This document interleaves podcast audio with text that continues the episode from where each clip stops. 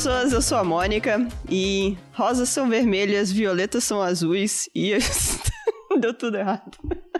Não, pera. Uh, ah, eu não sei, eu tô com dificuldades, mas eu queria fazer só um poema para ilustrar esse nosso episódio, porque isso tem a ver com o que vai aparecer por aqui também. Mas deixa pra lá. Não vou tentar piorar o que tá, já tá ruim. Eu vou falar uma frase da Marie Curie, que é que ela disse que nada na vida deve ser temido, apenas compreendido. E que agora é hora de entender mais para que tenhamos menos medo. Ai, Ai que, que linda! Adoro essas frases. e aí, pessoal, aqui é a Dani. É só isso, gente. Nossa, que sucinta. eu, eu, recebo bastante esse comentário, Mônica. Ah, de quem? De todo mundo que avalia meus trabalhos. Ah, que maravilha. Bom, oi pessoas, então esse episódio aqui vai ser um episódio muito especial, que a gente vai falar, a gente, vai, a gente trouxe uma convidada muito importante para falar com a gente, que é a professora Ângela Olinto, e um, a gente vai explicar melhor aqui, né, sobre a pesquisa dela e etc, mas tem muita coisa legal que vai aparecer aqui pra gente bater esse papo. Então, vem com a gente, vem aprender um pouquinho mais sobre a professora Ângela e sobre o trabalho dela e sobre as maravilhas dos raios cósmicos e de coisas muito legais. então, vamos quebrar essa simetria em 3, 2, 1.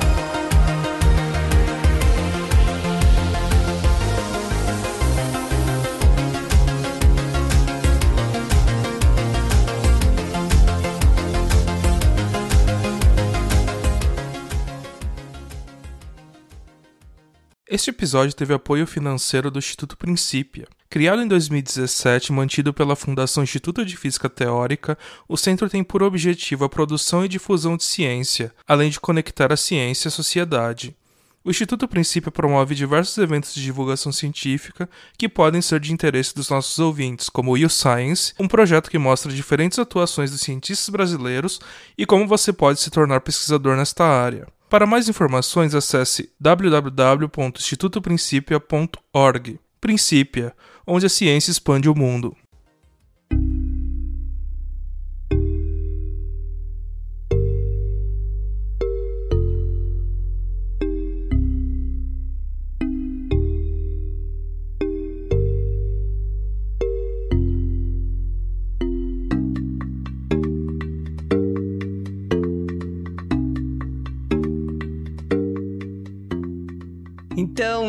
Começar esse episódio, professora, você, você pode se apresentar para a gente, por favor? Falar sobre, sobre a sua vida, sobre a sua.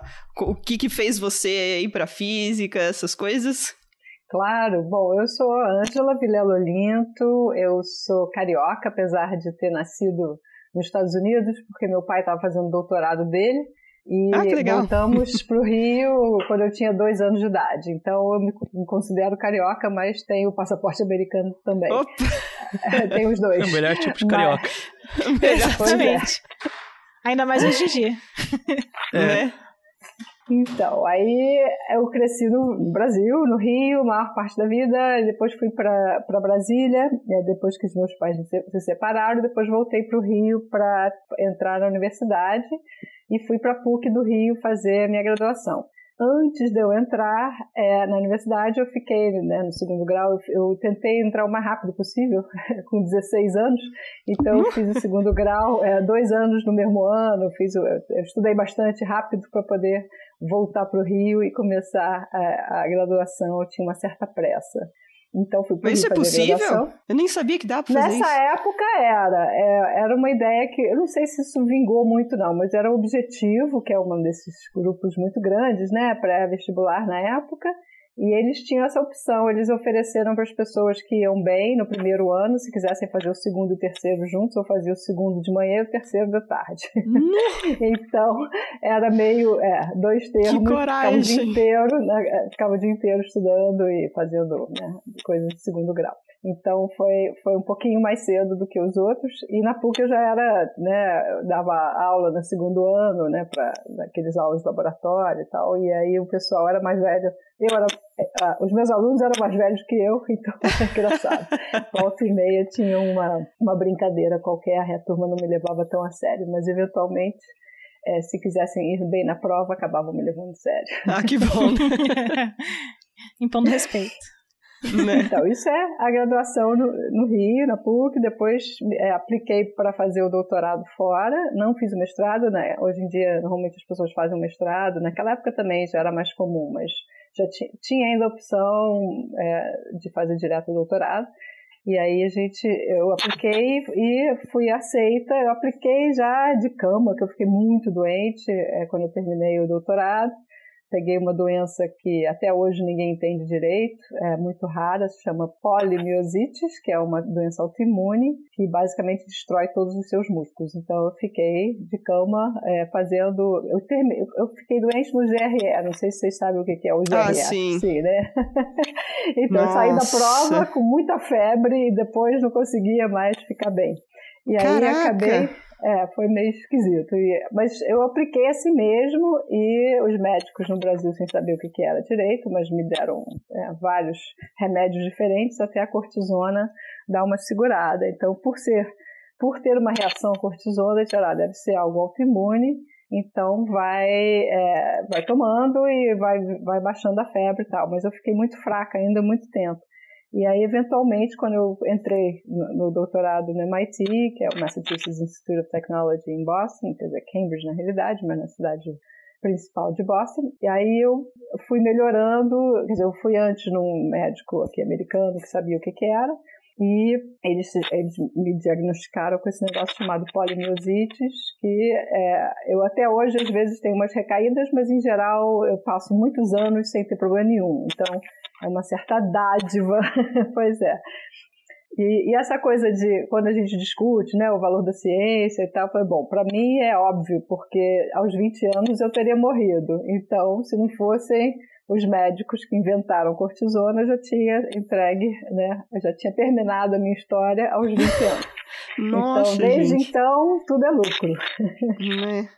Caraca, então, que bom quase... que tá melhor e controlado é, agora, né?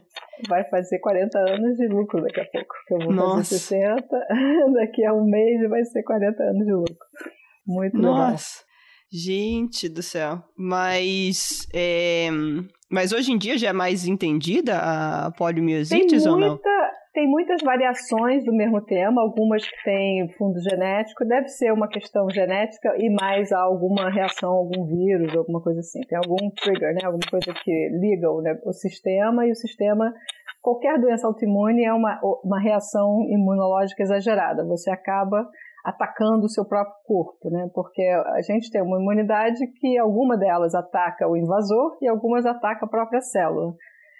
E, e tem uma comunicação entre a célula e o invasor que conversam, dizem você está infectado ou não, né? E se, se essa comunicação quebra, o nosso próprio sistema começa a destruir as células saudáveis, aí não é legal, né? Então é, é, um exagero, né? É, quer dizer, alergia também é um pouco assim, mas isso é um exagero e tem umas, assim, lupus e é, esclerose múltipla, tem várias dessas doenças, né? Eu acho que as pessoas estão entendendo cada vez mais, mas a minha em particular, o, o, ainda não tenho a menor ideia, não, é porque tem alguns testes genéticos, mas não acharam nenhuma, na minha genética, nenhum dos, dos das coisas que eles conhecem. Mas eu acho que eventualmente vai tudo ser entendido, né? Porque essa área de imunologia tá, tá muito forte e a turma vai aprender. Vai, vai sim, tomara. Nossa, e que bom que a, a sua parte tá né, controlada e etc. Ai, que bom.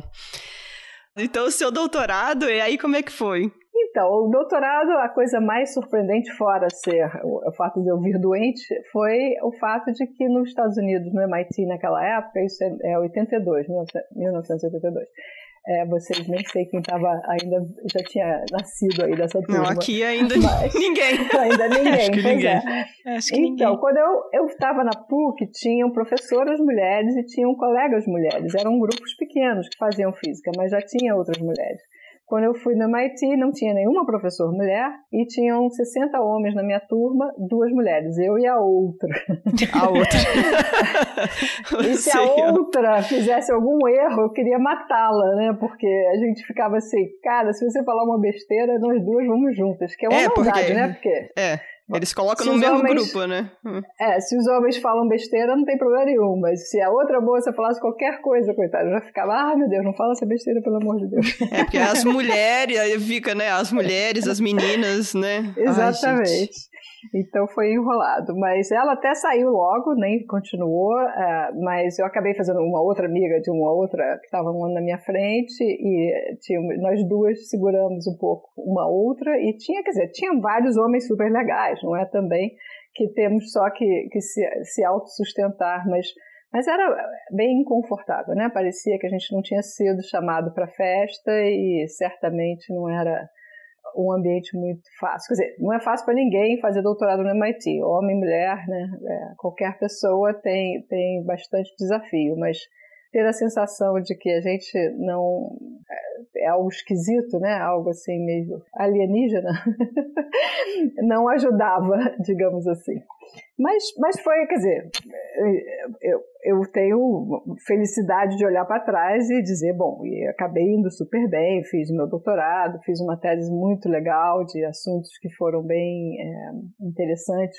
Na época ainda tem interesse, a minha tese de doutorado até hoje eu recebo é, Google Citations. Ah, que delícia! é, daquela, daquele trabalho, então foi, foi, um trabalho muito bacana que começou toda uma outra história de, dessa parte de, de astropartículas, né, de misturar astrofísica com física de partículas. E quando eu fui para o MIT, o que eu queria fazer era física de partículas teórica, numa fase em que a própria física de partículas ficou meio confusa, né, tinha a turma querendo fazer física fenomenológica, saber o Higgs e o que se vai ter leptoquarks. Eu escrevi um paper sobre leptoquarks ou se vai ter outras coisas e, e, o SSC eventualmente foi cancelado e foi não foi uma fase muito óbvia e a, e a turma mais teórica começou a fazer string theory que é muito bonito mas é muito desconectado da, da, da parte experimental então eu fiquei assim meio sem saber como conectar, né? A parte, assim, o que eu, eu, curto matemática, mas eu achava sempre muito legal da física poder conectar com coisas que a gente mede, fazer previsões, testar, né? E a astrofísica deu essa, essa abertura, porque há milhões de questões na astrofísica que a gente pode fazer previsão e ir lá medir, que é muito né? bacana. Né? E, e qual foi o tema do seu doutorado? Meu doutorado se chama Estrelas Estranhas, Strange Stars. E a ideia é uma hipótese bem bacana de que, no, quer dizer, no final da, minha, o que eu trabalhei foi qual é o efeito dessa hipótese. A hipótese quem teve foi o Tom Whitten, que é um cara fera da, do string theory, né, de um cara teórico muito forte. E, e a hipótese dele é que a gente sabe que o, o, a matéria comum é feita de quarks U e D, né? O, o nêutron e o próton são feitos por U's e D's, dois U's, um D ou dois D's e um U. Existe o próximo, o próximo quark, o estranho, o strange, ele, é, ele tem uma massa que não é muito grande comparada com, digamos, a energia de QCD, né? alguns 100 é, MeVs. Então, é, se você apertar, digamos, pega um, uma, um saco cheio de, de, prótons e nêutrons e aperta uma densidade muito grande e consegue que os quarks se encontrem, né, numa densidade alta, que acontece no centro de estrelas de nêutron, por exemplo, é, os quarks passam a ter uma liberdade, né, porque eles têm essa é, asymptotic freedom, né, liberdade assintótica. E aí é, eles começam a ser então um fluido de Fermi, que eles são férmions, e esse fluido de férmion, ele começa a produzir é, quarks estranhos, porque no, se você está lidando com gás de quarks, o quark, o quark estranho dá mais um grau de liberdade e você abaixa a energia desse sistema.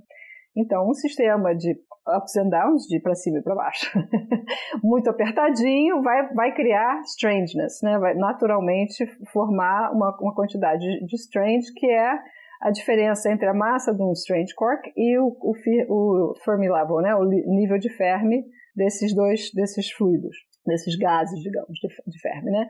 E a questão é, se você apertou, se você colocar então um material de, digamos, de nêutrons bem apertado, que não tem carga nenhuma, né, carga total zero, uma densidade bem alta, você vai fazer um gás de quarks e esses quarks vão formar é, o, o strange e vão abaixar o nível. Vai, vai ser uma, um estado com energia menor do que nêutrons. Se você tirar a pressão desse gás, volta a ser neutro ou essa baixada de pressão por ter muitos estranhos, muita estranheza, é o suficiente para manter essa coisa estável? Então, essa que era a hipótese dele, que, que era possível que a matéria estranha, que seria a matéria feita de quarks U, e S, é mais estável do que o ferro. Né? Quer dizer, o material mais estável nuclear é o núcleo de ferro. Né? Se você aumenta o ferro botando mais coisa, ele tem fissão. Se você é, diminui, tem fusão. Né? Então, o ferro, por ali, em volta do ferro, é meio. É, pode aumentar um pouquinho ou diminuir um pouquinho. O ferro é, digamos, a, a coisa mais estável em termos de matéria é, nuclear. E se, se você apertar o ferro, fizer esse outro treco desapertar, ele, ele volta a ser ferro ou ele fica como um, um, um gás de quarks? E a questão é que é muito difícil saber a resposta disso. E a resposta mais fácil é exatamente através da astrofísica, que é você tentar observar uma estrela de nêutrons, enquanto que o centro dessas estrelas é todos os nêutrons, não tem quase prótons, e é muito densa, né? É, é uma estrela que tem a massa do Sol em, um, em 10 quilômetros. Então, ali dentro é que pode ser formado esse gás de, de, de, de quarks com estranheza, e se for mais estável, ele vai comer o resto, vai, vai transformar o resto da estrela em é, quark. Então, vai ser a estrela inteira uma estrela de quarks com estranhos, que se chamam strange stars. Então, essa a minha parte de, da minha contribuição, minha, da minha tese, junto com o meu orientador, o Eddie Forley, e o Charles Alcock, que era o, o astrofísico da, da, nossa, do nosso trio, é, a gente fez vários cálculos diferentes, quer dizer, eu que fazia os cálculos, mas eles criticavam os meus cálculos e, e, davam outras ideias. Mas é, a gente fez, então, toda uma. Dada a hipótese do Witten, como seriam os teus de nêutrons, como a gente poderia observar a diferença com o que a gente consegue observar de, de, de pulsares, né? Porque é a forma como a gente é, observa a estrela de através dos pulsares.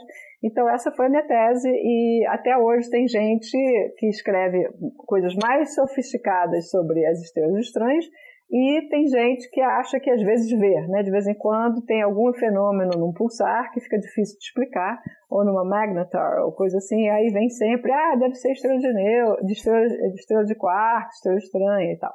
Aí volta e meia aparece assim, descobrimos uma estrela estranha. Aí eu, opa, vou ficar famosa. Mas aí, aí é, de repente, não, pode ter sido outra explicação. Aí a coisa some e daqui a pouco volta de novo. Mas qual seria a assinatura mais... dessa estrela então, de quarks, de, de estrela delas, estranha? É, uma delas é que, como com essa estabilidade, a estrela ela é muito mais. A densidade é quase constante até a superfície enquanto que a outra ela tem várias camadas com densidades diferentes. Porque a hipótese é que, de que com pressão zero esse treco continua sendo estável. Então ela pode ir até não ter nenhuma, pode ir até o, zero, né? quer dizer, densidade constante vai depois a zero. Não tem essas camadas de várias densidades diferentes. E, e, uma das formas de você tentar é, criticar esse, esse, modelo é, por exemplo, com glitches, que tem a, a, essa as, as pulsares têm uma certa, uma certa frequência, de, que estão rodando, estão emitindo luz, uma certa frequência, de vez em quando elas têm uns, uns terremotos, né? E esses terremotos fazem com que a, estrela inteira se chacoalhe. E essa chacoalhação, às vezes, mostra que tem camadas. Mas até agora não teve, assim, uma chacoalhada que foi óbvio, porque às vezes essas chacoalhadas podem ser reconexão também magnética fora de, da estrela. Então, é, isso é uma forma de tentar ver através dos glitches, que, que mostra uma certa estrutura, mas aí a discussão é se a estrutura é interna ou é, ou é do, do campo magnético. Aí tem uma outra discussão que é, é, a questão da massa versus o raio, porque a equação de estado é diferente. Então você pode ter uma estrela de nêutrons com uma massa, uma massa é, ela vai a zero, digamos assim. A estrela de nêutron normal, você não pode ter uma massa menor do que um mínimo, que eu já esqueci qual é o número, mas é por volta de, assim, digamos, metade da, da, da, massa solar. Só pode ser acima. Se você fizer uma, uma coisa menor, ela se desfaz. Enquanto que a estrela de quarks, ela continua compacta, porque ela é, é capaz de, de ter uma integridade até com indo a zero. Ela vai até a zero. A massa versus o raio é uma relação entre elas. Então, se a gente hoje tem, por exemplo, um, um telescópio de raio X no, no Space Station, que está observando as estrelas e tentando entender qual é a massa das estrelas e fazendo então um, toda um, uma relação entre a massa e o raio.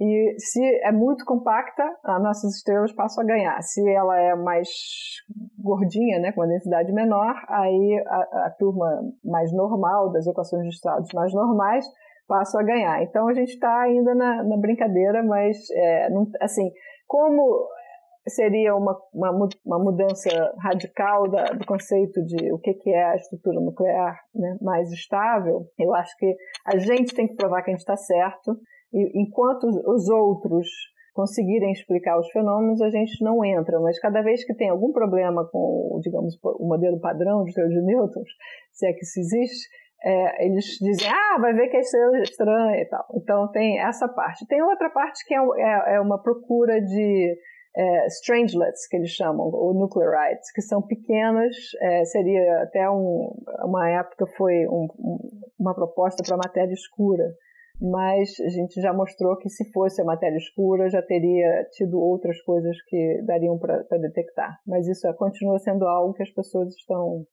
sempre tentando medir, tentando observar e às vezes tem uma, é, umas dúvidas se, se tem realmente ou não.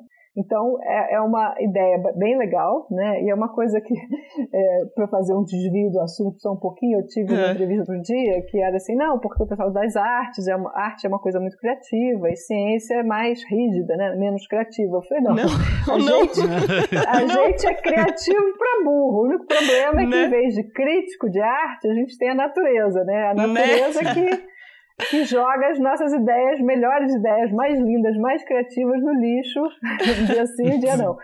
Né? Eu, acho que dez, eu acho que talvez dez, só na criativo te dá nome nas coisas só. Nossa, como ah, é, não? É, né? Físico de partículas é. Nossa, é Tem o físico mais criativo que existe. Quark estranho, quark charmoso.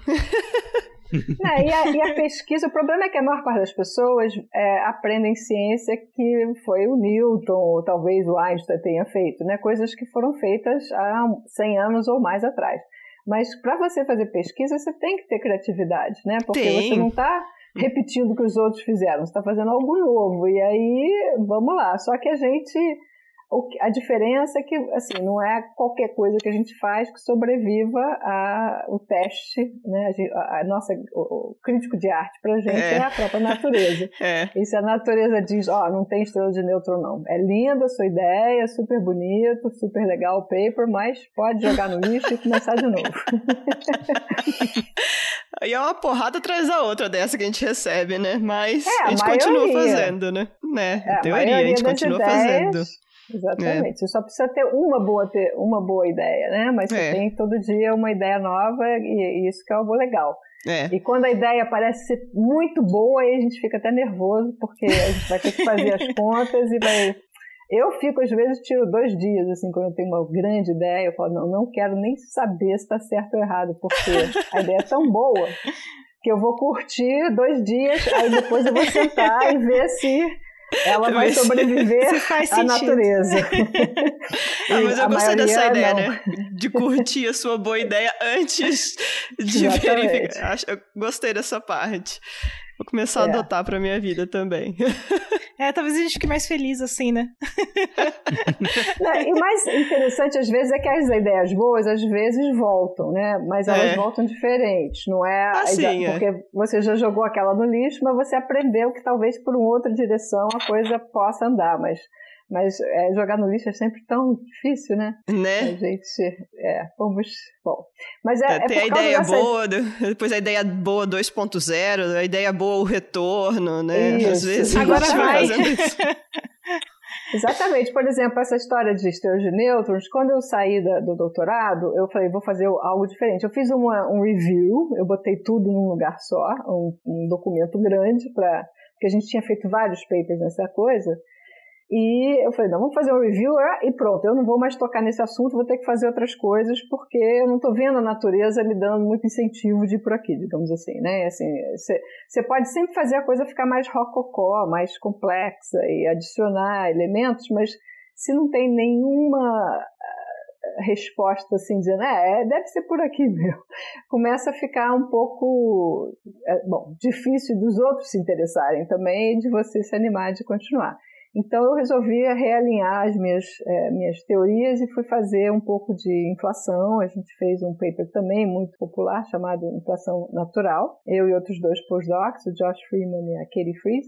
E é um, uma das modelos de inflação cosmológica do do universo que ainda está bem popular. É uma coisa que ainda tem muito, muita referência, muita gente trabalhando nisso, e o grande teste desse tipo de teoria vai ser as medições das ondas gravitacionais do fundo de microondas. Então eu estou uh. muito animada uh, para essa coisa acontecer. Mas ainda não chegamos lá, né? O, ainda, quer dizer, chegamos perto, mas não o suficiente para ver a parte de, de lensing do, do da, da, bom, Agora eu estou falando em inglês, mas vou tentando traduzir. Das ondas gravitacionais do início do universo. Isso. primordiais. Ondas gravitacionais primordiais, assim dá para entender. Você poderia explicar um pouquinho mais sobre uh, essa teoria? O que, que é? Claro, quer dizer, a gente... A inflação, vocês devem ter ouvido, né, é, uma, é, a melhor forma de explicar várias coincidências do que tem o universo. Né? O universo ser um universo muito grande, ser um universo muito homogêneo, isotrópico, ser um universo em que, digamos, tudo meio que combina, né? A quantidade de matéria escura, a quantidade de matéria, de energia escura e a quantidade de matéria ordinária comum. É, tudo adiciona a, a, um número que, de forma que a curvatura é zero, né? Que, é, que, que é uma coisa não curva, que é uma coisa muito esquisita. Você começar algo com energia de Planck que não é curvo é, é muito especial. não, normalmente uma, a maior parte dos universos gerados com, que a gente sabe que tem um Big Bang, quer dizer, vamos primeiro falar um pouquinho do que, que a gente já sabe, né? Tem teve um Big Bang, teve, ainda estamos expandindo, estamos acelerando a expansão, então a gente pode medir quais são os componentes do universo, do universo hoje, pode andar para trás e tentar entender o que, que, que teve que acontecer no início para dar o universo que a gente vê hoje. A maior parte dos universos no início, e o início para físico é, é, a energia de Planck, né? porque é a energia que todas as forças, as quatro forças. Eu estava fazendo uma entrevista outro dia, eu falei que com, com alunos de física, aí eu falei, vocês sabem quantas forças tem na natureza, né? sei, sei. E vocês sabem quais são? Sabem, sabe? Eu falei, ah, ainda bem, porque ia ser meio, era, era ao vivo, né? Eu falei, vou botar a pessoa é, em xeque, vai dar, vai dar confusão. Então, as quatro forças da natureza, as duas forças nucleares, mais a eletromagnética e mais a gravitação, todas, em princípio, têm mais ou menos a mesma é, força, né, a mesma importância, quando você volta no tempo para a energia de Planck. Essa energia de Planck, então, é onde a gente mais ou menos começa o universo. É, que é um, um, tempo micro depois do t igual a zero, é, é 10 a menos, sei lá, 30, mais de 30, sei lá, 40 segundos, é, e é, daí para frente a gente tem a, tem a tendência a poder explicar tudo. Né? É muito, muito claro o que acontece no universo a partir da formação do, do fundo de microondas, porque a gente consegue medir ele muito bem. O que acontece antes também dá para medir muitas coisas, né? Os elementos, no, na é, síntese nuclear dos elementos também te dá uma forma de você chegar aos três primeiros minutos e o que a gente faz nos laboratórios, no LHC, na, na física de partículas, chega a uma fração muito pequena de segundos, que é onde tem o Higgs e tal. Então dá para a gente explicar até esse momento. Mas entre esse e, e, o Planck ainda falta algumas ordens de grandeza, né? Quer dizer, no LHC a gente está 10 a 13, e a gente tem que chegar a 10 a 28. Só, só. é, então falta bastante. Por isso que eu gosto de trabalhar em 10 a 20, né? Porque são só ah! 8 ordens de grandeza. De 13 né? ainda demora bastante mais.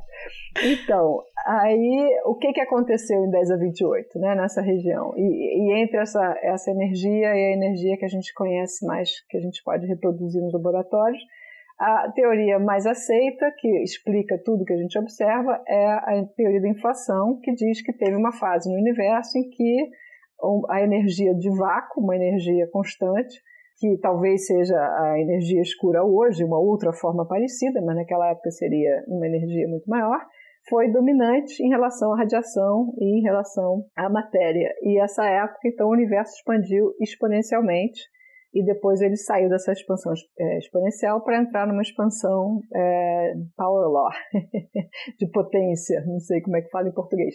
E, então, aí é, tem vários modelos de inflação. A, a, o que a gente quer produzir com os modelos de inflação é mais ou menos igual. A variação dos, dos modelos é que, qual é o campo o, que faz, que forma essa inflação. Se é um campo único, se é um campo complexo, se, é, se tem mais uma variável. E a, o nosso modelo a gente chamou de inflação natural, porque um dos problemas da inflação é que a energia do vácuo ela é muito pequena em relação ao valor médio do, do, do próprio campo. Então tem um fine tuning muito grande, um tuning, né, uma coincidência muito grande. Então, para a gente explicar o universo grande tal, que já é uma coincidência, a gente faz uma outra coincidência, que é, é fazer um, arranjo assim meio perfeito que tem esse muito tempo em que o, o, campo fica nessa, nessa fase, e eventualmente ele cai no, digamos, no final da, da inflação. E o que a gente fez foi usar um modelo chamado Nambu-Goldstone Bosons, ou, que, é, que é uma quebra de simetria que é usada, que o professor Nambu, que é do Chicago, e o Goldstone, que é do MIT, eu conheci os dois, é, fizeram essa teoria, que também é ligada ao Higgs, né? É uma quebra de simetria parecida com a do Higgs, e a gente usou esse tipo de modelo para fazer essa coincidência sair como uma coisa natural, porque em vez de ser um campo só, na realidade são duas variáveis em duas dimensões e você tem o que a gente chama de chapéu mexicano, em que o campo começa, digamos, no, no topo da cabeça e desce para a aba e roda em volta de, da, da aba, né? E essa rodada é que faz a inflação. Então, essa é uma coisa que fica naturalmente a, a escala né, entre o centro da cabeça e, e a aba do, do, chapéu é bem maior do que a altura do chapéu. Então, é uma coisa que naturalmente dá essa coincidência, digamos assim. Então, a gente chamou de inflação natural. E, e hoje tem muitos modelos que estão com string theory que usam esse tipo de modelo, que a consequência do modelo de string é uma, uma natural inflation. Então, continua sendo algo citado por pessoas trabalhando em modelos mais complexos do que os nossos daquela época.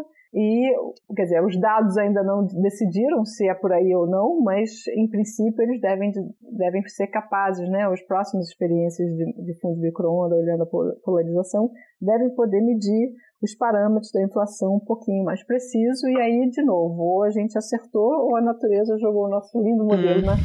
na, na lixeira de novo.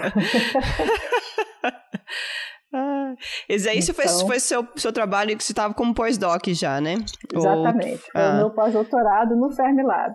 Ah, meu, é onde eu estou eu saí neste do MIT, momento. Exatamente, onde a Mônica está. Então, eu fui para o Fermilab é, fazer meu pós-doutorado e é, que foi um dos, dos, grupos mais especiais nos anos 80. A gente, quando eu, eu conheci a turma do Fermilab numa conferência na, na Sicília. Foi muito ah, doido. Porque que delícia! Via, naquela época a gente descobria que tinha uma conferência porque você andava no corredor e tinha um papel pendurado dizendo, ó, oh, conferência na Sicília.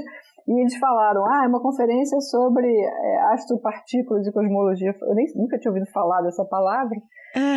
e aí eu falei, nossa, é isso que eu estou fazendo, né? Astrofísica com é, física de partículas, a mistura, eles também outros nomes para isso, era Inner Space, Outer Space, né? O, o, a, o universo como laboratório, são vários títulos que tentavam conectar a física de partículas, que fazia modelo padrão e não tinha nada a ver com o universo, com a cosmologia astrofísica, que está olhando lá, os astrônomos, digamos, né, dominavam na época a parte de cosmologia e os pessoal de partículas disse, não, não, não, nós, nós temos o que adicionar a, a ideia da cosmologia com modelos como a inflação e né, que o Alan Guth começou no MIT, que eu também é, foi meu professor lá também, então, foi uma época assim, quando eu vi o posto, eu falei, nossa, é isso que eu estou fazendo, mas nas estrelas estranhas, né? Aí eu mandei, eu, né, apliquei para esse, era um workshop que eles pagavam a sua passagem, tudo. Só que eu precisava de alguma ajuda, eu me lembro de pedir ao meu orientador, ele disse que não. Aí eu fui falar com Goldstone, que era o chair do departamento, esse do que eu acabei trabalhando na inflação inspirada por ele, e ele falou, claro que você vai, eu pago. Aí eu falei, joia, então eu tô indo. Foi a sorte. Porque se eu não tivesse ido, eu não teria conhecido quem me contratou como pós-doc, né? Então, uh, o resto da minha história ia ser diferente. E aí aqui tinha esse monte de gente, que vários ainda estão por aqui, é o Rocky Cobb, o Mike Turner, o David Schramm, vários que tudo que eles faziam é exatamente essa coisa híbrida de conexão entre física de partículas e cosmologia e astrofísica. Então foi assim, nossa, tem, e era o início dessa moda, digamos assim, de uma área nova, né? Então foi muito legal. Foi Ai, muito legal. rico. Né? e aí você trabalhou com um grupo de. Foi, foi a parte teórica aqui do. Do, é, do eu era, Lab, era né? do grupo teórico. Quem estava aqui antes de mim foi o Marcelo Gleiser, que vocês devem conhecer. no Brasil Sim. todo mundo conhece o Marcelo. Sim. O Marcelo é muito engraçado, porque ele foi eu acho que ele tinha, era dois anos na minha frente na PUC do Rio. Ele foi fazer doutorado na Inglaterra e aí, então eu estava meio que atrás, né, assim, atrás na, na, na, PUC do Rio. Ele se formou, foi embora. Eu depois me formei, fui para o MIT e a gente não se via mais. De repente ele está aqui no Fermilab e ele, inclusive a turma que ele estava trabalhando, a gente também encontrou lá no Rio, teve algum workshop. Então era o Rocky Cole, que, que era, digamos, o chefe do grupo aqui, que, era, que liderava o grupo no Fermilab, que agora está na Universidade de Chicago, e ele veio visitar, acho que a gente fez um workshop lá, estava o Marcelo, eu e o Nelson é, Pinto, que é da, do CBPF até hoje, e aí nós ficamos de turminha de novo, aí o Marcelo brincava que eu estava seguindo ele. Ai, que delícia. E quanto tempo que você ficou aqui no, fazendo pós-doc aqui?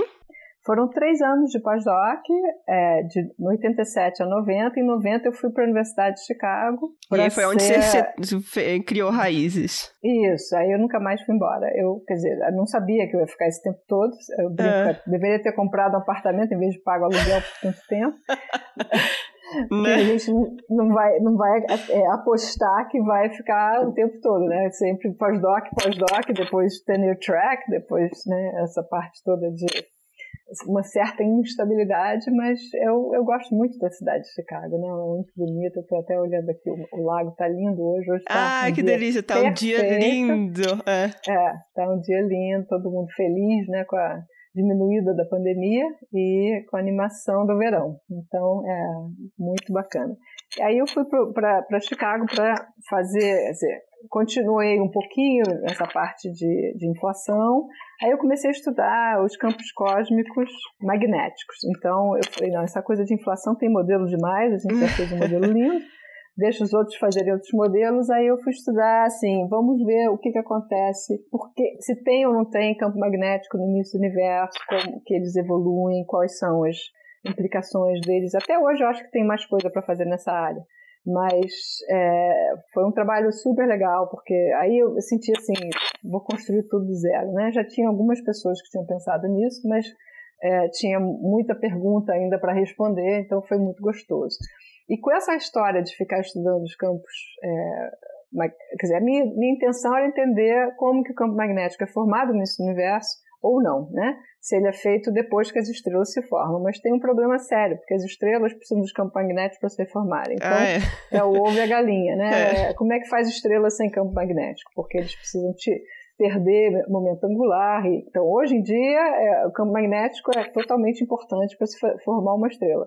Então, as primeiras gerações de estrelas ou não tinham campo magnético, mas aí como que elas é, perdem um momento angular, como é que elas esfriam, tem tem um, um problema aí da, da, do ovo da galinha que eu fui estudar essa parte de cosmologia, de campos magnéticos cosmológicos, né? Assim, se foi, se formou, se eles conseguem sobreviver ou não, qual é a presença deles na época da, da recombinação. Então, tem várias perguntas bem bacanas. Aí eu fui tentar entender também o que, que existia de medições de campos magnéticos fora das galáxias, né? Porque, obviamente, depois que a galáxia se forma, você tem várias formas de aumentar o campo magnético inicial, se é que tem o inicial.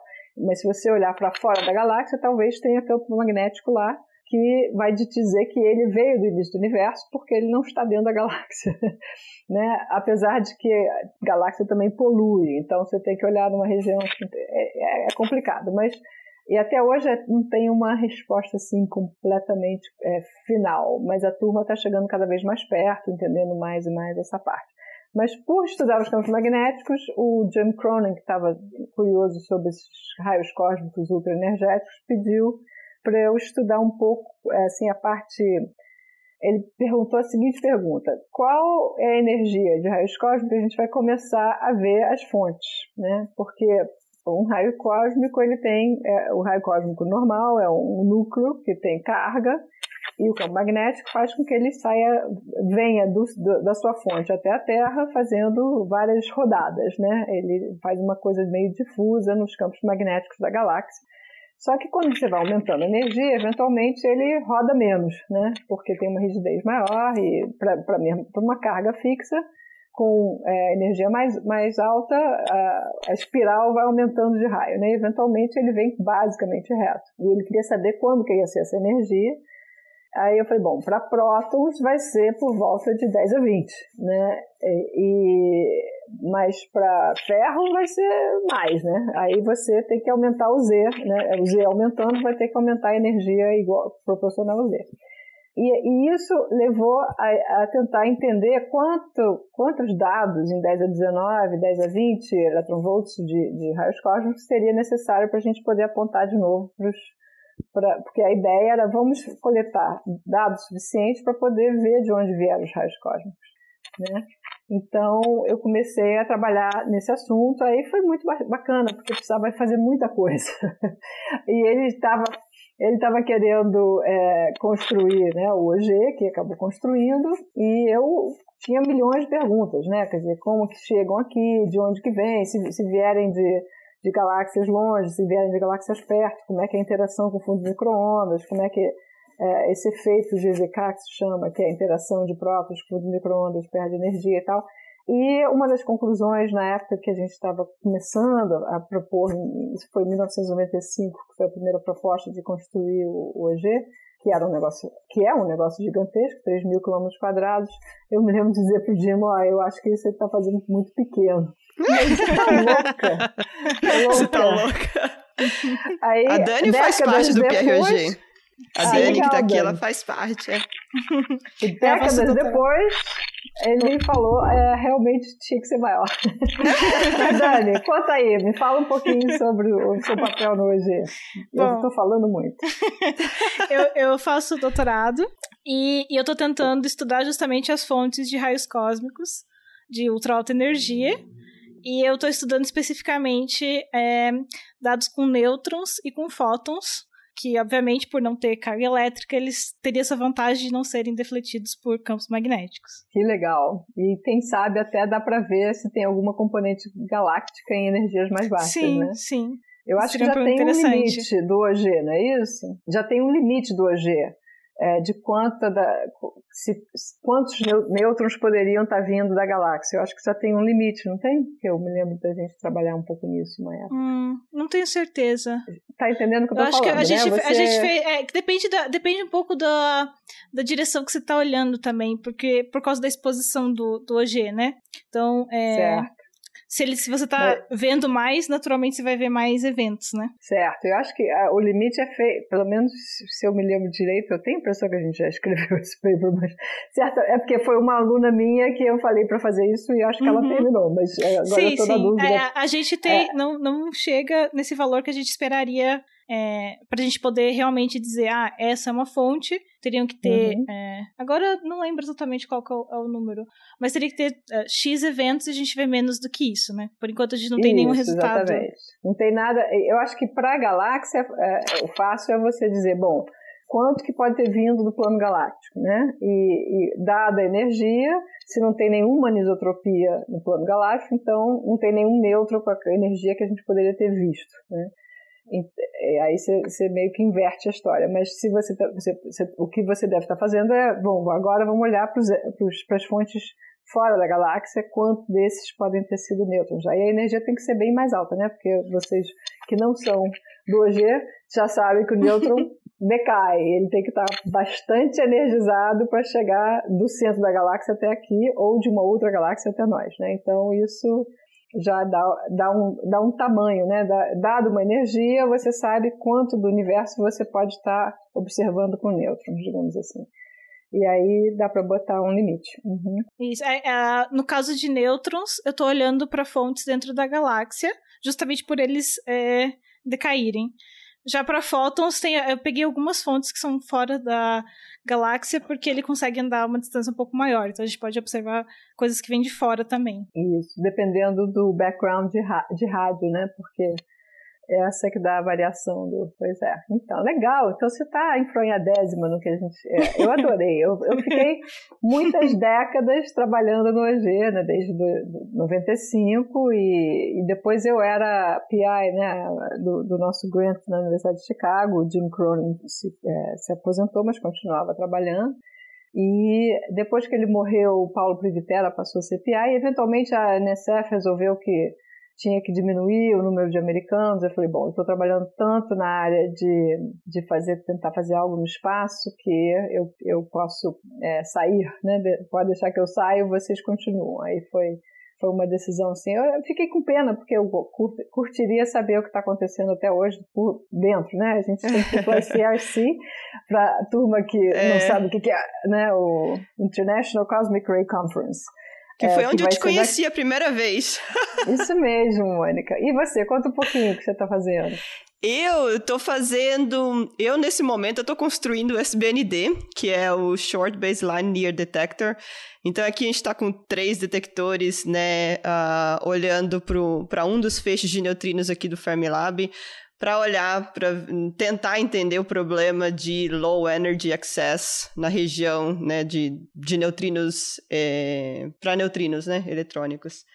E a gente está construindo esses detectores. São três detectores que vão ser alinhados, né? Então tem o Fire Detector, que é o Icarus, ele já está aqui, tá? Ele veio, foi uma coisa muito legal, porque ele veio da, da Itália, foi todo, veio de barra, com um negócio bem louco.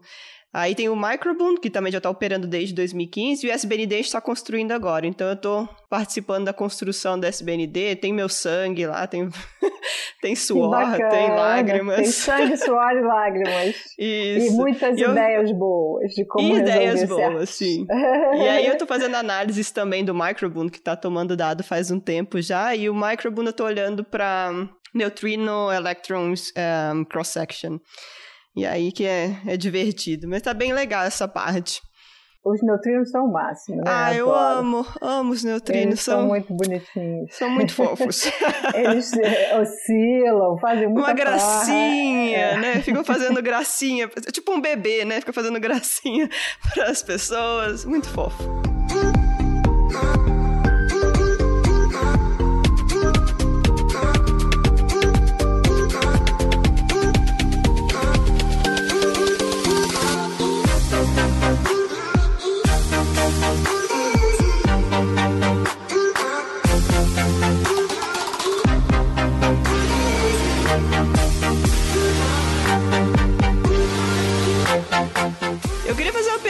Vocês que do hoje, antes da gente mudar para né, sair, do, sair daqui da Terra, né, sair de experimentos olhando para raios cósmicos aqui na Terra, para experimentos olhando para raios cósmicos lá no espaço, antes da gente sair para isso, eu queria perguntar para vocês, vocês que são do OG, é verdade que eles construíram a, a, os detectores meio arredondados por causa das vacas se coçando no detector? É.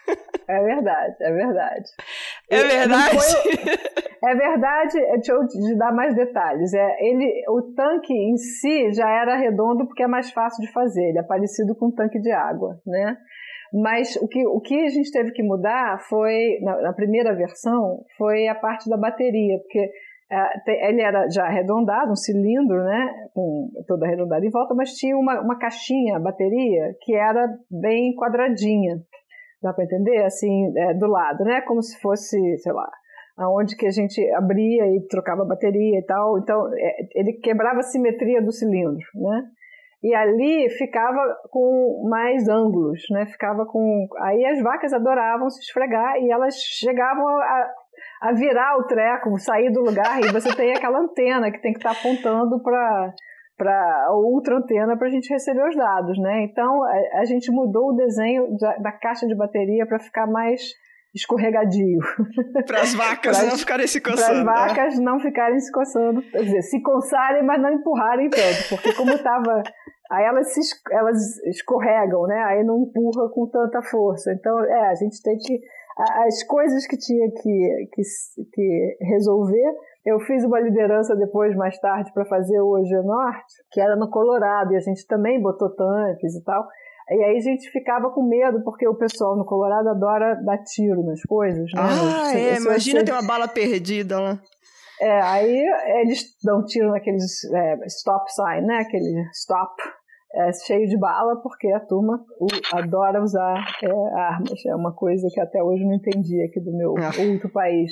Mas é, aí a gente ficava discutindo se a gente ia pintar é, os tanques com a bandeira americana para não evitar. É, exatamente. Genial.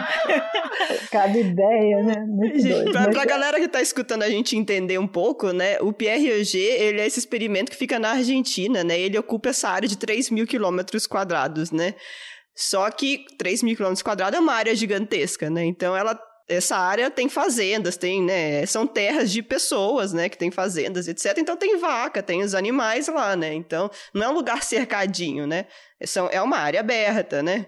E e aí tem vacas zanzando, né? Por detector e lá, lá, lá. E os detectores eles ficam espaçados um quilômetro e meio um do outro, não é isso? Isso. Isso, exatamente. E é, aí tem uma região menor. Zanzando. Tem uma região que é ah, é, menor é, o espaçamento. Que é mais densa, mas é, né? É, mas é pequenininha essa região. Eu acho que são 750 metros. É, então, mas é, é, tipo, é um campo, né? Descampado. Sim. Então tem as vacas passando, etc. E aí as vacas estavam, né, roçando no detector. Adoravam Ai, se coçar. Ah, essas coisas, que barato. Mas aí, então, Muito aí beleza. Aí, essa parte toda, né, de raios, de, né, esse experimento é para olhar para raios cósmicos, né? Então, são detectores aqui na Terra que olham para, né, os raios cósmicos que vêm do espaço e etc. Só que você tem outros planos agora, né, Angela? É, então, o que o meu papo com o Dima era assim, poxa, para a gente fazer, é, saber quais são as fontes e também entender se tem alguma coisa é, fora do, do modelo padrão, coisas diferentes que não sejam só as fontes, a gente tem que aumentar muito o número em 10 a 20, porque se você se foca em 10 a 19, você ainda tem um efeito do campo magnético muito forte. Hoje, o que eu falei naquela época é mais sério ainda, porque hoje o OG mostrou que não é próton só, né? Que é uma coisa que eu também trabalhei muito no início, e, e a razão que eu trabalhei, essa parte é meio, a gente falando das ideias que a gente joga no lixo, é, eu, eu fui uma das primeiras pessoas a falar sobre é, ferro, na, né, fazer, não é só próton, tem próton e ferro, e a gente fez um, um grupinho, meu, meu, time, digamos assim, que a gente estudou propagação de, de ferro, de hélio, de carbono, tudo isso que hoje é medido pelo G.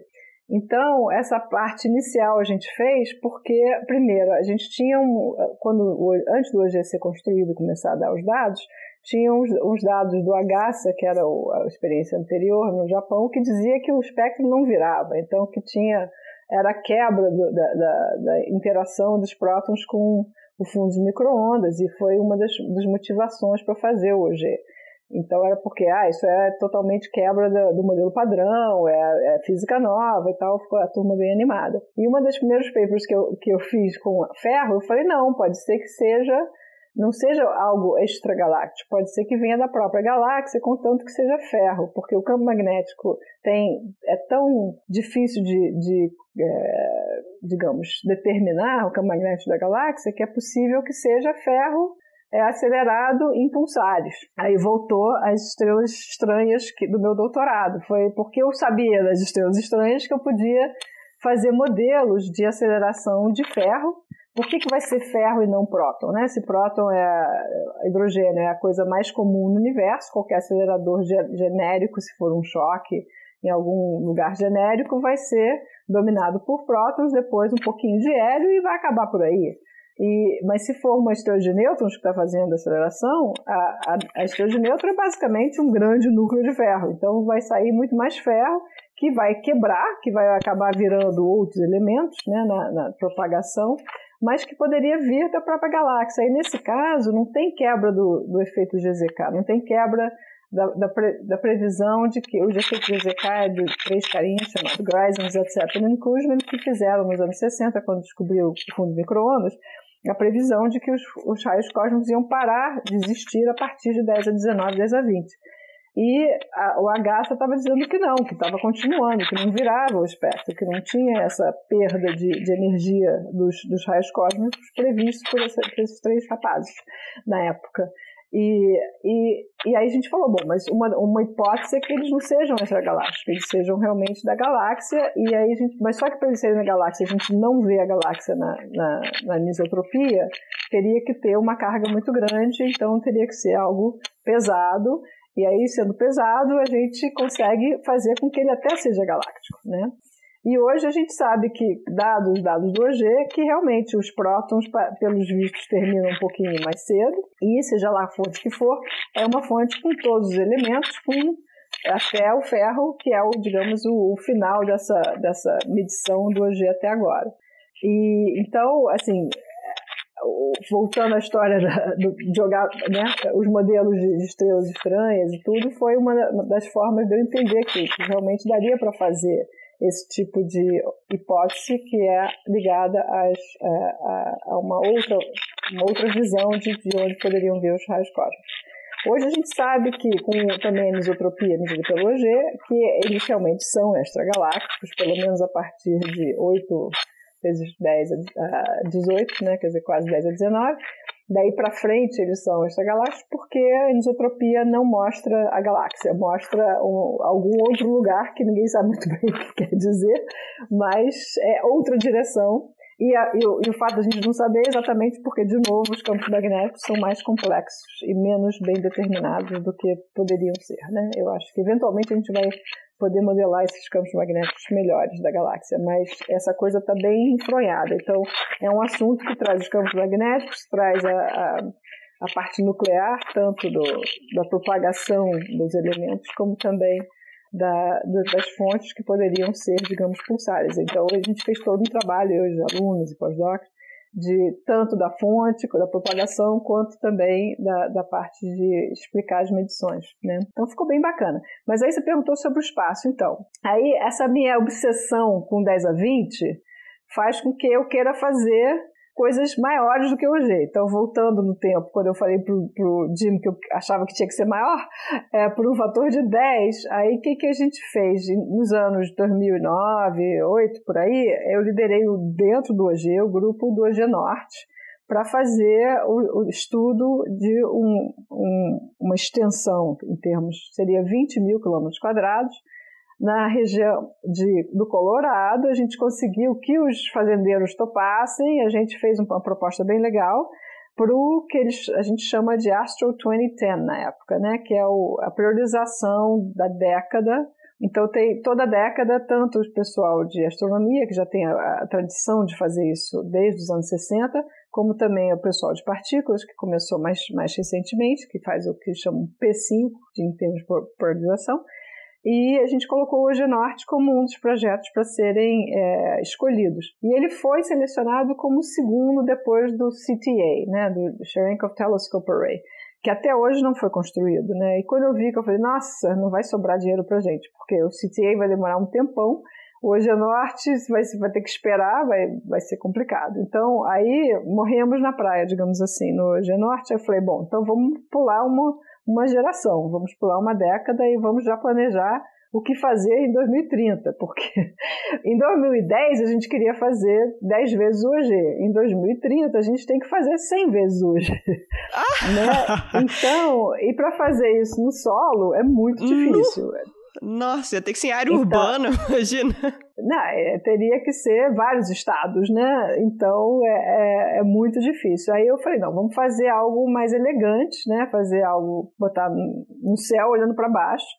É, o tipo de medida que a gente faz não é tão, tão. Quer dizer, aí qual foi a ideia? A ideia, quer dizer, na realidade, já no ano 2000 já tinham dois grupos pensando em fazer coisas do espaço, um chamado AL e o outro chamado é, EUSO. Euso e Al. Al, é, era uma turminha que já tinha proposto no, no Goddard Space Flight Center da NASA dois, dois telescópios olhando para baixo e o EUSO que acabou propondo um refrator é, no Space Station, passou a ser GEM-EUSO. Então, quando o OG Norte teve essa classificação depois do CTA, eu fiquei meio triste, mas falei, bom, vamos fazer a próxima rodada. Aí eu me juntei ao pessoal do EUSO, que eles estavam achando que eles iam conseguir colocar o tal do refrator na, na Estação Espacial Internacional e só precisavam de um grupo brasileiro, brasileiro, americano, já me confundi, um grupo americano, porque a NASA tinha que estar envolvida, né? É. Aí eu é. fiz uma proposta para a NASA, eu como PI, né, como Principal Investigator, para fazer uma coisa bem barata, comparado com construir o telescópio e botar ele na Estação Espacial. Eu propus de fazer um, uma rede no solo de lasers para poder é, calibrar o tal telescópio, para a gente poder saber com, é, com lasers, faz, a gente produz um raio cósmico artificial, a, a estação espacial passa por cima, detecta aquilo, então a gente sabe qual é a energia, sabe qual é a resolução, e aí quando ele vê as coisas naturais, a gente consegue comparar e saber o que, que a gente está vendo. E isso foi aprovado, que foi bem legal. A liderança eu então recebi dinheiro para fazer esse network de lasers através espalhados pela Terra e o projeto seria lançado pelos japoneses que tinham que se chama HTV, que era o, uma forma de trazer um negócio grande para a estação espacial. Aí o Japão, a JAXA, né, que é a NASA japonesa, resolveu cancelar esse, esses voos com HTV e, e aí a gente ficou com o dinheiro para fazer algo para calibrar algo que não ia rolar muito cedo. Então eu falei, bom, eu propus para a NASA para a gente fazer é, usar esse dinheiro para construir os telescópios menores para botar em balão e, mostrar que a técnica funciona. Então começou então a nossa aventura de virar é, ballooning, ballooners, como eles chamam, de fazer tele... isso as origens dos raios cósmicos, né, com o, Victor Hess no balão, exatamente. Então a gente fez um balão que já fizemos dois, um que voou em 2014, um telescópio para o balão que, em 2014 e outro em 2017, e agora estamos construindo um para 2023, é, que era para ser 22, mas com a pandemia vai ficar para 23. E esse a gente está agora fazendo, vai ser muito lindo esse telescópio, são dois telescópios, um para detectar os raios cósmicos ultraenergéticos através da fluorescência, que é a mesma técnica que é feita no OG e na Telescope Array. São esses telescópios que observam a parte de fluorescência na, na noite, não são os, os, os, tanques no solo, né? Que a gente, para ver os ultra-energy cosmic rays, né? Os raios cósmicos ultraenergéticos. E tem um outro telescópio que é para olhar os neutrinos. Ah, Aí a gente conecta gosto. com a Mônica. Pois é, por isso que, para mim, essa parte que está sendo muito divertida foi uma coisa que eu propus quando a gente fez a proposta para a NASA. O pessoal achou que eu estava meio crazy, mas acabou dando super certo. Eu sabia que ia, alguma coisa ia dar certo, porque eu sabia que tinha outras pessoas que poderiam construir, porque a dificuldade é que a gente está. Como é que a gente observa os neutrinos? A gente observa neutrinos de tal que chegam do outro lado da Terra, cruzam a Terra, fazem um tal na subida e faz um chuveiro.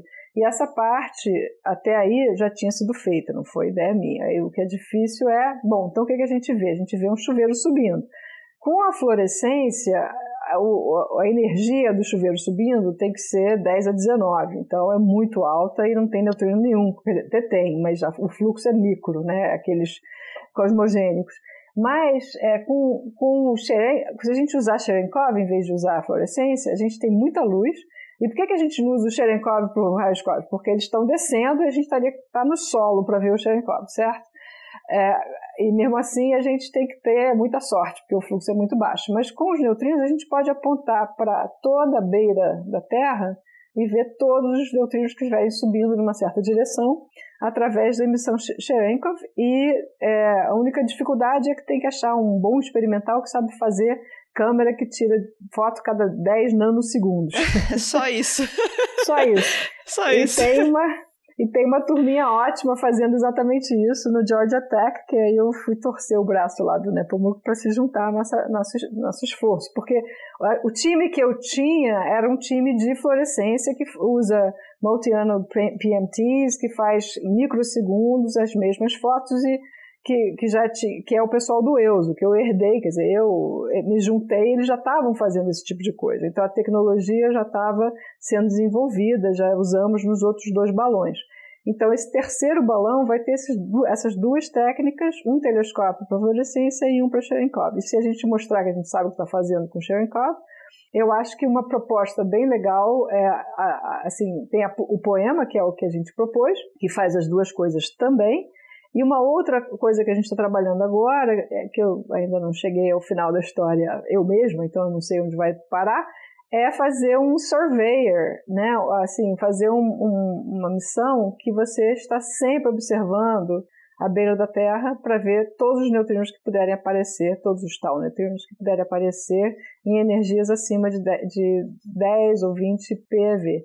Então, é, vai ser muito legal, porque aí você faz, uma, por exemplo, o Ice Cube é energias bem menores, né? quer dizer, até PeV, 10 PeV é, é raro, porque eles não são grandes o suficiente. Mas se você está olhando toda a beirada da Terra, você tem um volume gigante de detetor e pode ver o céu e ver, assim, digamos, uma onda gravitacional aconteceu e é, a gente detecta do outro lado os, os taus que foram produzidos, quer dizer, os taus, os neutrinos do tal que foram produzidos no mesmo evento astrofísico, né? Então ia ser bem legal. Ai, poder, gente, que lindo! Poder ver. Pois é, usar a Terra como um transformador de, tal, de neutrino tal para um tal e o decay a gente consegue observar. Então, estamos animadíssimos fazendo esse tipo de proposta também, enquanto a gente constrói os dois telescópios dos balões. Ai, Ai que, que delícia! Quem sabe a gente não trabalhe juntas um dia, Mônica? Opa, mas juntando, né, os neut... é, por enquanto eu só olho para os neutrinos de acelerador, os neutrinos que a gente, né, a gente faz, que a gente cria aqui, né? Eles, eles, eles são bem menos energéticos que bem os nossos, né? Bem menos energéticos, coitadinhos. a vantagem é que a gente consegue criar do jeito que a gente quer, né? E com é, o tanto não, com de neutrino que a gente quer, né? Mas, Exatamente. coitado, e consegue apontar, né? O consegue apontar. direção que você quer. É uma maravilha, né? Mas são fraquinhos, coitado, né? É o preço a se pagar, né? É o preço a se pagar, né? A gente tem que escolher o que a gente quer fazer nessa vida, né? Ai, que legal. Com tudo isso, né, acontecendo uh, agora, né, isso vai puxar muito, né, nosso entendimento sobre uh, o universo, né, vai ser uma maravilha, né? Eu acho, vai ser bem bacana. E, e eu, assim, a gente tem um time, né, são, na, o poema, que é o, o, uh, o desenho mais, digamos, aperfeiçoado, que a gente conseguiu dinheiro da NASA, então em 2016 eu recebi, eu propus para a NASA que a gente ia estudar algo que pudesse fazer tanto os raios cósmicos energéticos quanto os neutrinos no espaço, e a gente conseguiu dinheiro para fazer isso. Agora está sendo julgado pelo Astro 2010, 2020, o 2020. E em julho a gente vai saber se vai ou não ter propostas abertas da NASA para a gente poder propor, né? Porque a gente fez assim o, desenho conceitual, sabe o preço, sabe a tecnologia. Os balões estão mostrando que a gente sabe o que está fazendo, né? Uhum. Se quiser, espero que quando a gente fizer. que o Cherenkov a gente ainda não usou. O, é. A gente ainda não fez testes nem nada, mas os é, outros o de a gente 2023, né?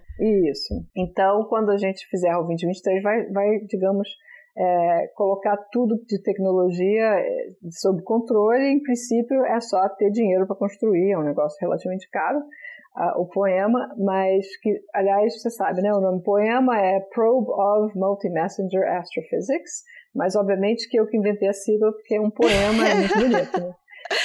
né? E, então, aí a gente propôs isso, pra, fez o estudo, eu terminei esse ano de botar, o paper já foi publicado, com, com os detalhes suficientes para, digamos, uma nova geração fazer isso no futuro, porque quando a NASA, se a NASA escolher fazer algo parecido, não é necessariamente a gente que faz, né? Eles colocam para um, um, time é, aberto para pôr, e a gente colocou então os detalhes do, da nossa versão. E, e aí, se for uma opção, vai ser muito bacana. Se não tiver essa opção, a gente tem os balões para terminar e tem essa. Eu quero desenvolver essa história de surveyor. Que surveyor quer dizer, né, ficar tá sempre fazendo um apanhamento, está sempre ligado, né?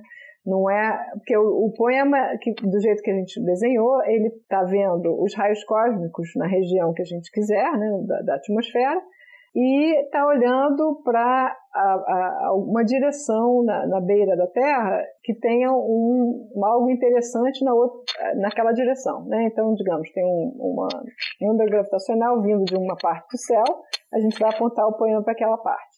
se tiver um treco, uma, uma explosão em raios gama de alguma coisa interessante, um Tidal uh, Disruption Event ou é, duas estrelas de nêutrons e tal, a gente vai, então, apontar para aquela outra direção. A gente vai fazer, digamos, uma reação a um evento que tem um trigger, né, tem uma, uma, um início é, de um outro, outra observação, ou de raios gama, ou de raios é, ou de é, ondas gravitacionais. Então, é um follow-up, né, é uma coisa que segue. Se você puder monitorar 360 graus da beirada da Terra, você está sempre observando. Você poderia, em princípio, descobrir um evento cheio de neutrinos que você não viu nada na, na parte eletromagnética, né? Por exemplo, que seria muito legal. então, é, aí seria, esse é o, é o meu, meu próximo desenho, digamos assim, a próxima criatividade. Ai, que delícia! E com tudo isso, né, você foi eleita esse ano, né, para a Academia Americana de Artes e Ciências, não é isso? E a gente queria te parabenizar. Muito obrigada. Eu tive duas grandes notícias, né, uma atrás da outra, que é uma coisa muito rara. Na, numa quinta-feira, acho que foi 22 de abril, se não me engano, é, ou acho que sim, parece que foi ontem, é, eu recebi a grande notícia da Academia é, Americana de Artes e Ciências e depois, na segunda-feira, da Academia Nacional de Ciências. Ai, então, que delícia! Foi, assim, é, dose dupla de, de comemoração. Tivemos um problema de primeiro mundo, que foi não ter outra garrafa de champanhe. Eu tinha uns tomados. Perrengue chique, o, né?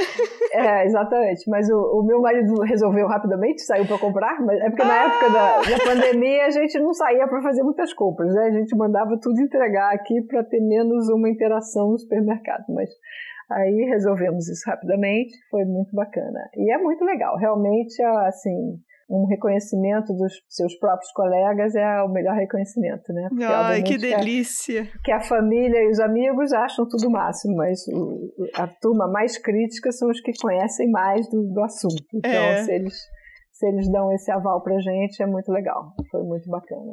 Nossa, muito legal. Super parabéns e, nossa, a gente fica super feliz, assim, de, né, ver é, especialmente mulheres e mulheres né, do Brasil e etc., tendo essa participação, tendo essa importância grande nas ciências, né? Muito legal, eu achei o máximo também e sou super assim feliz de poder incentivar todo mundo, né, as mulheres e os brasileiros, né? a não não é, não é, desanimar, né, fazer as coisas. Está uma época complicada de não ficar muito animado em termos de pandemia e tal, mas eu acho que é, tem tanta coisa bacana na ciência, né? Fora que os nossos colegas na parte de biologia e de medicina conseguiram inventar uma, várias vacinas hiper rapidamente, né? Impressionante, né? A parte de biologia, um, um colega meu falou outro dia que eles passaram da, da fase de ler para a fase de escrever.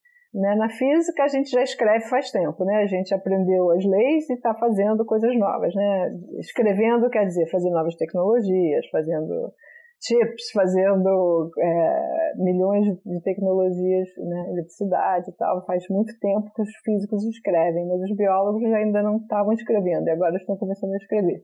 Ou seja, estão conseguindo fazer sistemas né, que interagem com, com a vida novos, uhum. que é uma coisa muito legal. Ai, gente, muito, muito, muito legal, né?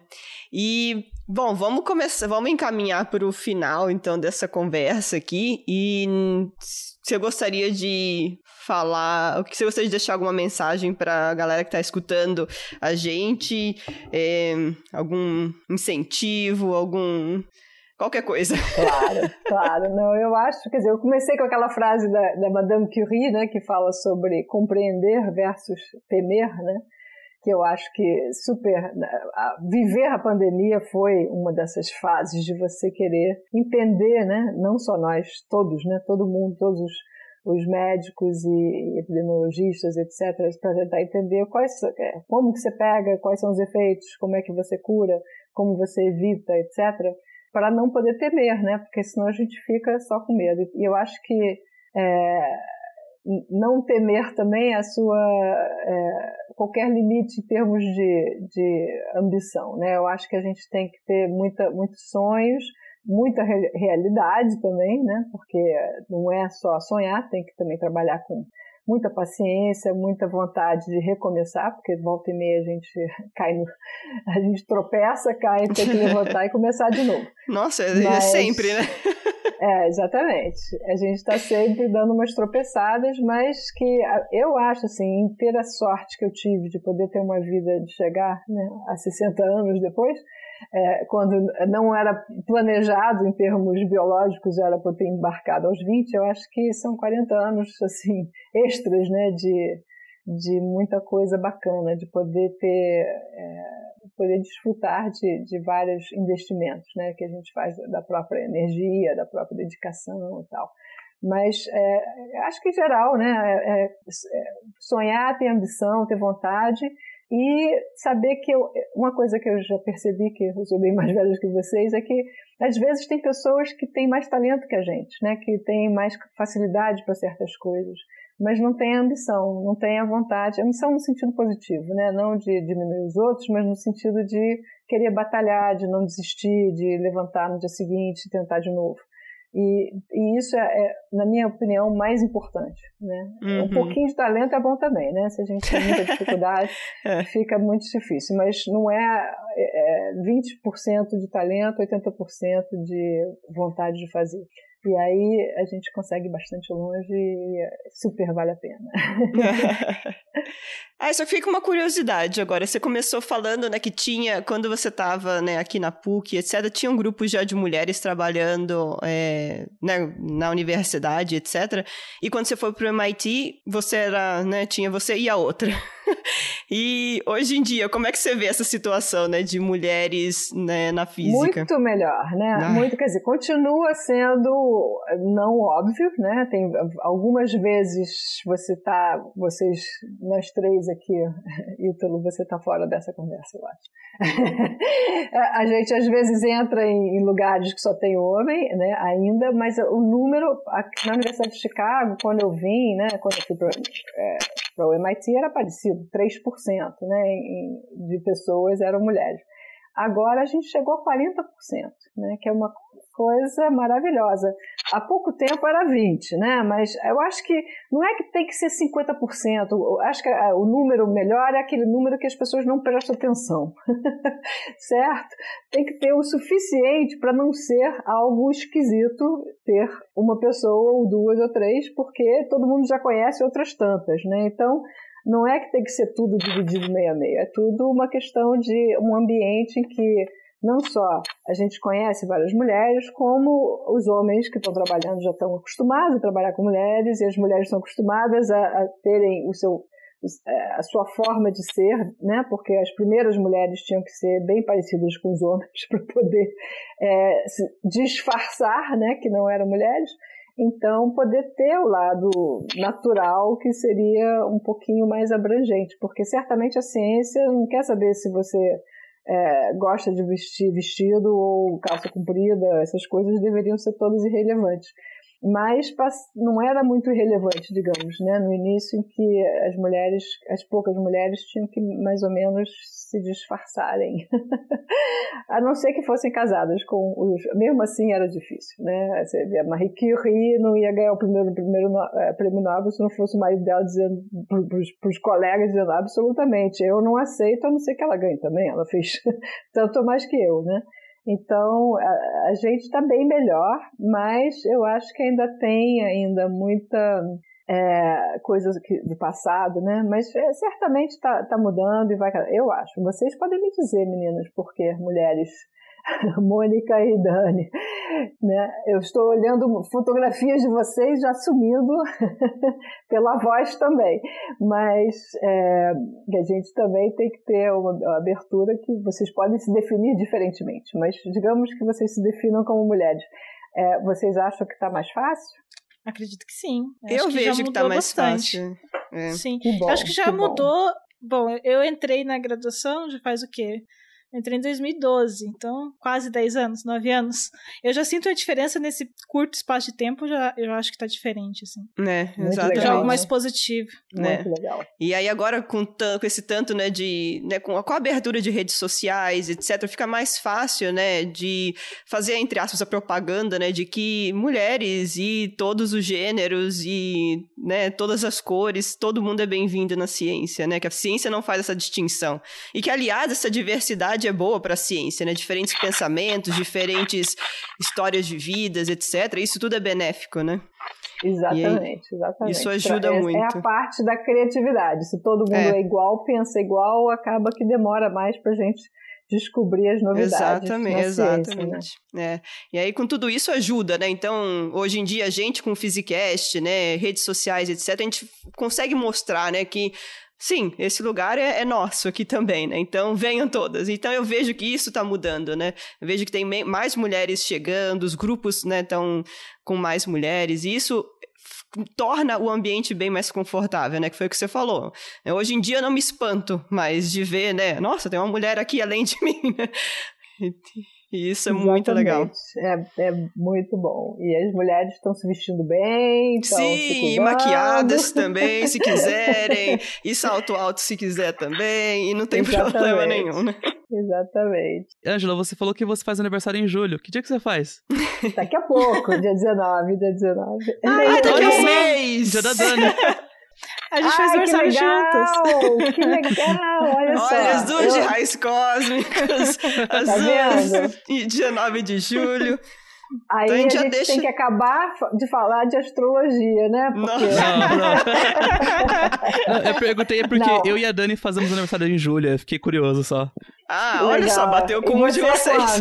quando? Dia 8. Ah, que Ah. bacana. Então somos o mesmo, eh, todo mundo câncer. É.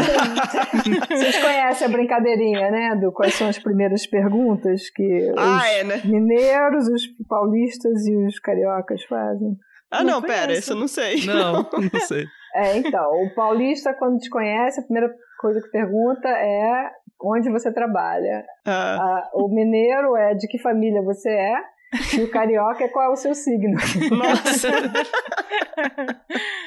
Olha, baseado hoje em dia, eu acho que Paulista faz muita pergunta do signo também, hein? Nossa, certo. né? Mas é engraçado, eu conheço muito físico que faz aniversário em julho. A gente devia fazer É, um dia tá uma vendo? pesquisa sobre isso. Nossa. Agora tem que saber se é Ju- eh, nasceu no hemisfério norte ou sul, né? Porque Ah, as- sim. Ah, é, porque as tem condições são diferentes. É. As estrelas estão no mesmo lugar. Então a astrologia tá certo, mas em termos de clima e influência é o contrário, né? Né? Digamos, né? Exatamente. Engraçado que o marido da Dani também faz aniversário em julho. Faz dia 17, né? Isso, dia Nossa, 17. gente. Que isso? Que legal, que legal. Nove meses antes de julho é o quê? Acho que é da outubro, né? É outubro? Ah, Que E a Gabi faz É? dia 18, né? É, a Gabi faz Nossa, dia a, a esposa de- do Pedro. que é do Nossa, podcast também, gente. faz dia 18 de julho. É, Olha, se- tá- sequência. Então eu já vou deixar aqui em nome de todos o Physicast, em nome de todos os ouvintes também, já vou deixar os parabéns aqui pra todo mundo de julho, pra Ângela, pro Ítalo, pra Dani. obrigada.